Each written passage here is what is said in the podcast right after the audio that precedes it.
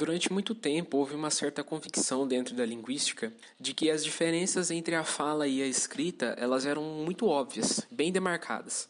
Era uma visão dicotômica dessa relação. Mas graças aos estudos mais recentes, hoje em dia a gente sabe que isso não é verdade, pelo menos não do jeito que se pensava que era.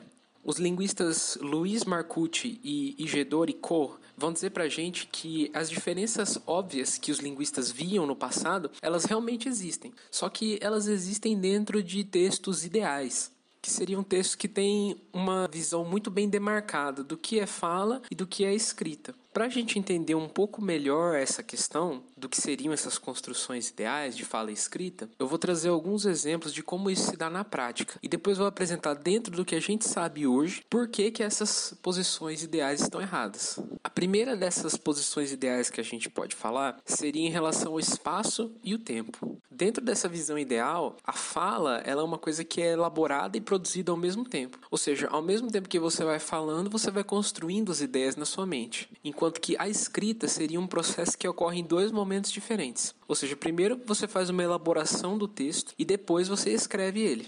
Por isso que, de maneira geral, costumava-se pensar a escrita como sendo superior à fala, porque na fala você não tem esse tempo de elaboração do seu texto, enquanto que na escrita você consegue ter uma elaboração mais completa e desenvolver suas ideias de forma mais limpa do que na fala. Assim, na escrita a gente teria uma elaboração temática e linguística. Ou seja, você consegue escolher sobre o que você vai falar e como, de que maneira, quais recursos linguísticos você vai utilizar para expressar as suas ideias. Enquanto que na fala, o máximo que a gente poderia ter seria um planejamento parcial da temática. Ou seja, você escolhe um tema para iniciar uma conversa, mas como esse tema vai se desenrolar e o que vai acontecer no meio dessa conversa não tem como você prever. Ainda mais se a gente levar em consideração que na fala, geralmente você tem um ouvinte, e muitas vezes esse ouvinte ele está interrompendo esse seu pensamento. Então, na conversa você sempre tem a interrupção de terceiros, o que faz com que as suas ideias fiquem ainda mais difíceis de ser trabalhadas. Além disso, na fala sempre ocorre o que a gente chama de procedimentos de correção, que seriam hesitações naturais da fala mesmo. Quando você está falando, você acaba hesitando um pouco ou repetindo informações desnecessariamente.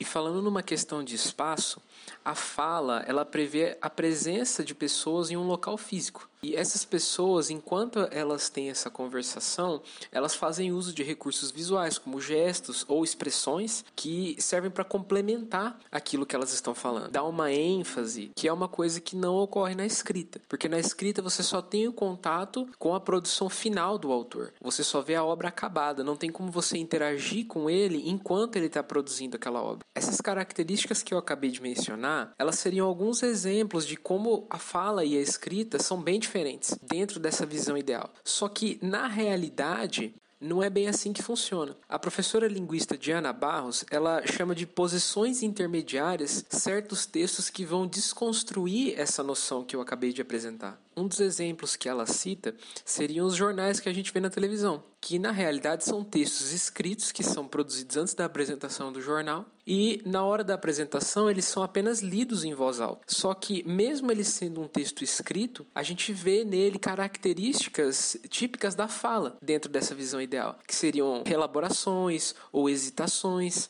um outro exemplo bem presente no nosso cotidiano seriam as conversas que a gente tem pelo WhatsApp, que elas são escritas, porém você não tem esse tempo característico da escrita de elaboração ou de reelaboração. Tanto é que é muito comum a gente ver pessoas que escrevem uma mensagem de forma errada e depois apagam ou refazem a mensagem. A mesma coisa vai acontecer também com as mensagens de áudio. Elas são falas, mas que também perdem as características ideais da fala. Você não tem mais a interrupção de outras pessoas naquele áudio que você está enviando e você também perde as características visuais da pessoa que está conversando com você. Não tem como você observar as expressões ou os gestos que ela está fazendo. Voltando um pouco para falar um pouco mais sobre aquelas posições ideais, a gente teria que a fala ela seria uma produção simétrica, ou seja, existe um falante e um ouvinte e esses dois lados interagem um com o outro.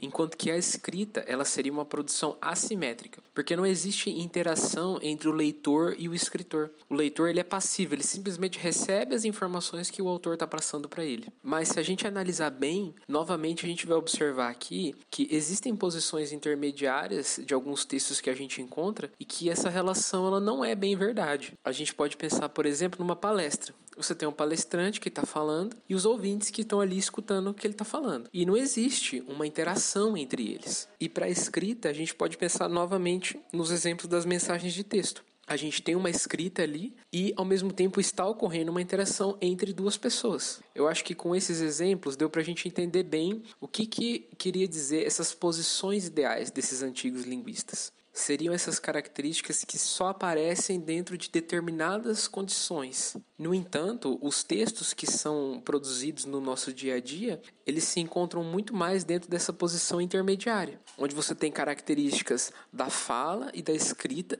presentes dentro de um mesmo texto. Mas dentro desses exemplos que a gente estava usando até agora, a gente via sempre que a condição de produção e o contexto desses textos, eles eram diferentes como por exemplo notícias de jornal, uma conversa ou uma conversa pelo WhatsApp, são contextos de produções diferentes. Só que o que, que, aconteceria se, ao invés de ter contextos de produções diferentes, a gente tivesse o mesmo contexto de produção do texto? Tanto para fala quanto para escrita. O que, que iria acontecer? Será que apareceriam diferenças ou não? Num artigo chamado Writing and Speaking, os pesquisadores John Newman e Milton Horowitz tentaram dar uma resposta para essa pergunta. Para isso, eles trouxeram um experimento que foi realizado sobre essa questão. O experimento em si consistia em selecionar 40 indivíduos que eram divididos em dois grupos de 20 pessoas, e para esses dois grupos eram feitas duas perguntas sobre as quais eles deveriam elaborar. Então a resposta não poderia ser sim, não, não poderia ser uma resposta simples. Teria que ser elaborado um texto a partir dessa pergunta. Então, o primeiro grupo, ele responderia a primeira pergunta textualmente e a segunda oralmente. E o segundo grupo faria o inverso. Eles responderiam oralmente a primeira pergunta e textualmente a segunda. Então, cada um dos participantes era dado 30 segundos para pensar sobre a pergunta e depois dois minutos para responder. Os dados que foram coletados desse experimento, eles foram analisados por dois métodos diferentes. O primeiro contava quantas vezes uma determinada palavra foi repetida durante a resposta do participante. E o segundo método criava categorias para encaixar as partes do discurso do participante. Basicamente, eram duas categorias principais. A primeira categoria era a categoria ideias. Nela se encaixava qualquer expressão do indivíduo que tivesse um sentido lógico e que fosse pertinente à pergunta que ele deveria responder. E a segunda categoria seria a categoria de não ideias, onde seria incluído qualquer coisa que não fosse um pensamento original, ou seja, se fossem ideias repetidas ou divagações que o indivíduo tivesse durante a execução da prova,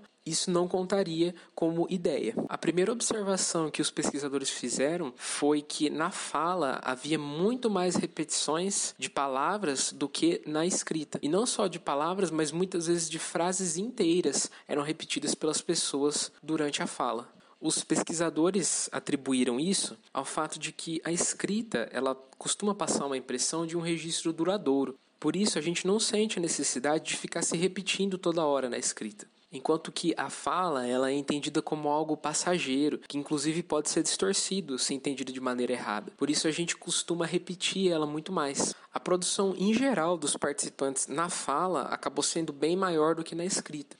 Os pesquisadores dizem que uma das razões para isso seria a própria facilidade muscular de falar comparada com a da escrita. Assim, na escrita a gente procura encurtar o máximo possível para evitar um desgaste, enquanto como falar é muito mais fácil, a gente acaba falando mais. Eles puderam analisar que em média o que a gente produz em dois minutos de fala seria o que a gente produz em 12 minutos de escrita em relação de quantidade. Mas é importante notar aqui que essa maior produção da fala, ela não quer dizer uma maior produção de ideias, porque as repetições e as divagações eram muito mais comuns nela. Então, apesar da fala ter mais conteúdo, no quesito produção de ideias, a escrita e a fala, elas se mostraram equivalentes no experimento. Uma última coisa interessante que os pesquisadores notaram foi que praticamente nenhum dos participantes escrevia o texto livremente. Eles procuravam dar um, uma coerência gramatical e ortográfica para o texto, construindo um texto que fosse lógico de início ao fim. O que pode mostrar para gente que, na realidade, o fato da escrita ser mais polida e mais objetiva do que a fala pode ser, na realidade, simplesmente um reflexo da maneira como a gente é ensinado a pensar sobre a escrita, e não algo necessariamente inerente a ela. O que a gente pode concluir do estudo é que fala e escrita dentro das mesmas condições de produção, elas vão sim apresentar diferenças, mas que nem sempre essas diferenças elas vão se manifestar tão obviamente no nosso dia a dia. Porque como a gente viu, a nossa produção tanto de fala quanto de escrita no dia a dia, ela é muito variada e depende muito do contexto em que ela está inserida. E ela sempre vai apresentar essas posições intermediárias, onde você tem características que são ideais de um e de outro misturadas no mesmo texto.